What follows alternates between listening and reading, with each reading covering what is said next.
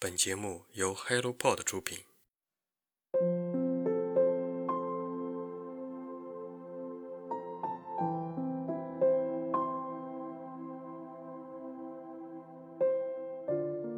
听众朋友们好，欢迎来到晨间书室，我是雪佳。和六月说完再见之后，二零二二年也已经过去整整半年了。时间上，半年已经过去了。那在这半年里，你读了哪些书呢？是不是也可以去回顾一下这半年里你的看书体验？那接下来我就来分享一下这半年里我个人觉得很有意思的那些书。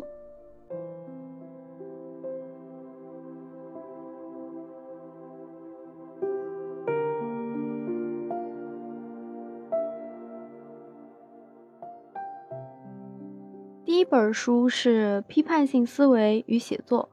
哎，听到这里，先别开始觉得无聊，才听个名字。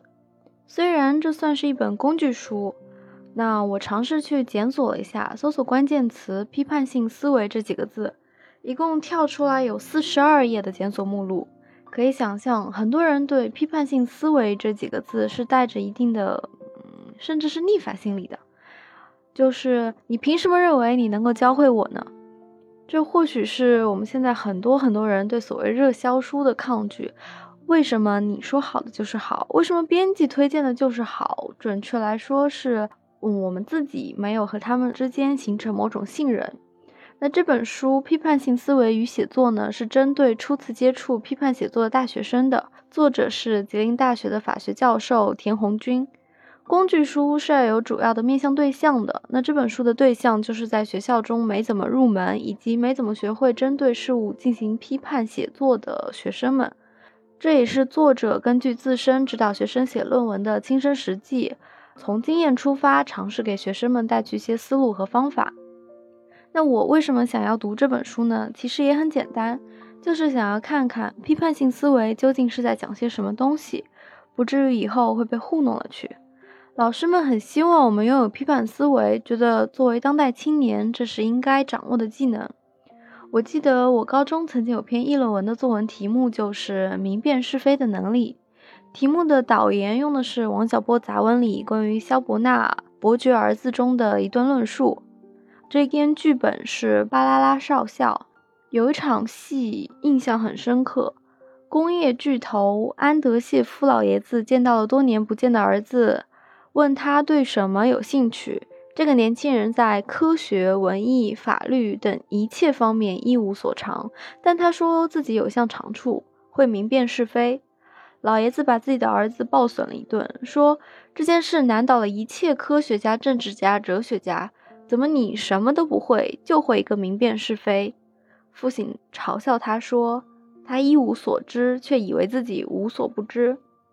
从萧伯纳的这本剧本以及王小波的杂文延展开去无数的讨论，可是那个时候正在写议论文的我，对明辨是非一无所知。我经常好奇，大人们的生活哲学都是从哪里来的？为什么他们能够自足且幸福？当然，这是另一个话题。今天这本书，我们不谈生活哲学，专注于论文写作。不过，如果想从这一点延展开去，那就是自己明辨是非的能力了。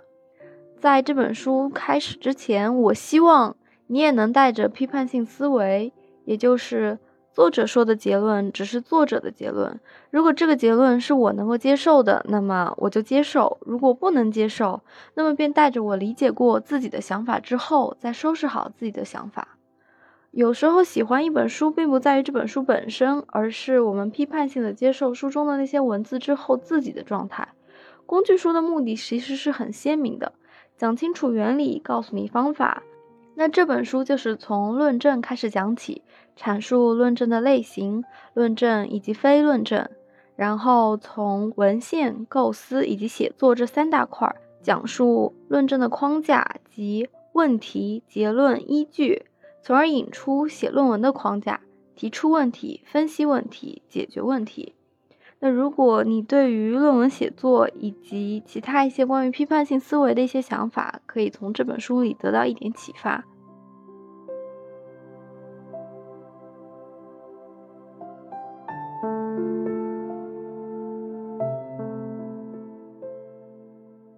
第二本书的名字叫《佩德罗·巴拉莫》，我是几天前看完的这本小说。在看这本小说之前，我对于记忆这个话题非常感兴趣。回顾我之前看过的很多关于记忆的电影，比如很经典、很经典的《盗梦空间》《星际穿越》，再比如前几年《困在时间里的父亲》。除了这些电影艺术上带来的视听体验，还有非常多的书籍关于重新组建记忆、重新挖掘记忆。于是我翻开了佩德罗·巴拉莫。这本书是去年再版，作者是墨西哥的胡安·鲁尔福，这也是影响了马尔克斯、苏童以及莫言等很多人的一位作家。先讲一讲我读到前面十几页的体验。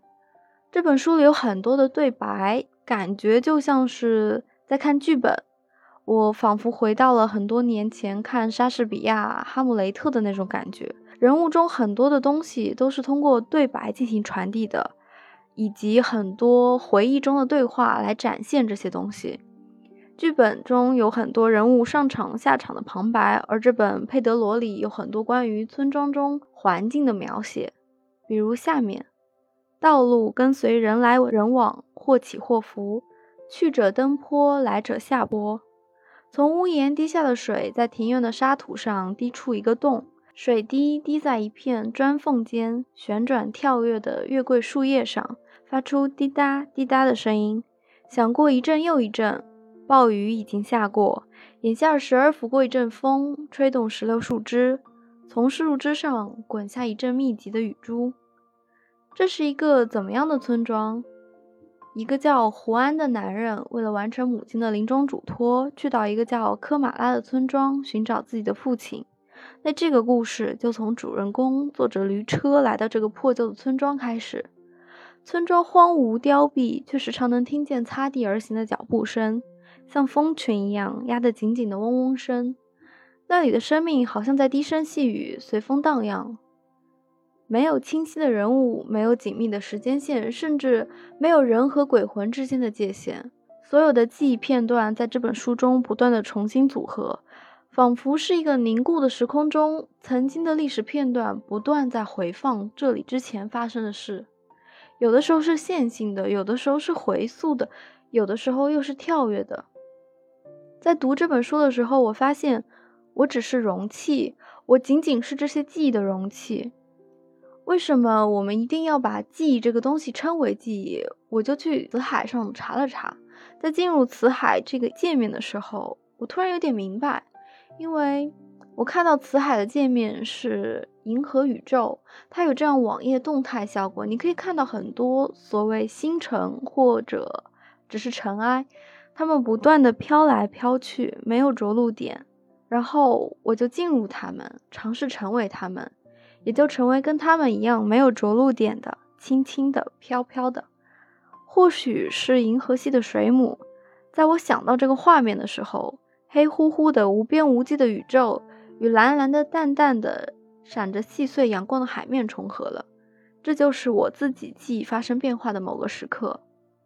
这本佩德罗·巴拉莫最有意思的点在于文字之间的留白，换言之，是这些记忆之间的留白。留白是读非虚构小说中最为精彩的一个环节，它不仅足够私人化，也足够个性化。一个人能留白的程度，也是和读者本身的想象有关。当胡安·鲁德福写完这本带着浓浓薄雾的书时，他就把这个世界的大门交到了你的手上。我们经历了好几重的掉落，以胡安这个村庄闯入者的视角看待这个镇子，以各种低语的鬼魂的视角倾听村庄的状态。最后你会发现，时不时有人死掉了，你甚至无法确认他是死着的还是活着的。因为在这里，亡者与生者同在，这是一个无法赎罪的亡魂者们的流浪的村庄，生生死死，真真假假，遮遮掩掩。给我印象最深的是，我发现与寻找父亲的胡安交流的人似乎都不是活人。我之前一直知道拉美中关于死亡的印象是非常奇妙的，看电影《寻梦环游记》以及马尔克斯的《百年孤独》的时候。从他们的叙述中感受拉美死亡的美感，死亡就是一切的开始。那么，希望这本书能够带给你一些新的体会。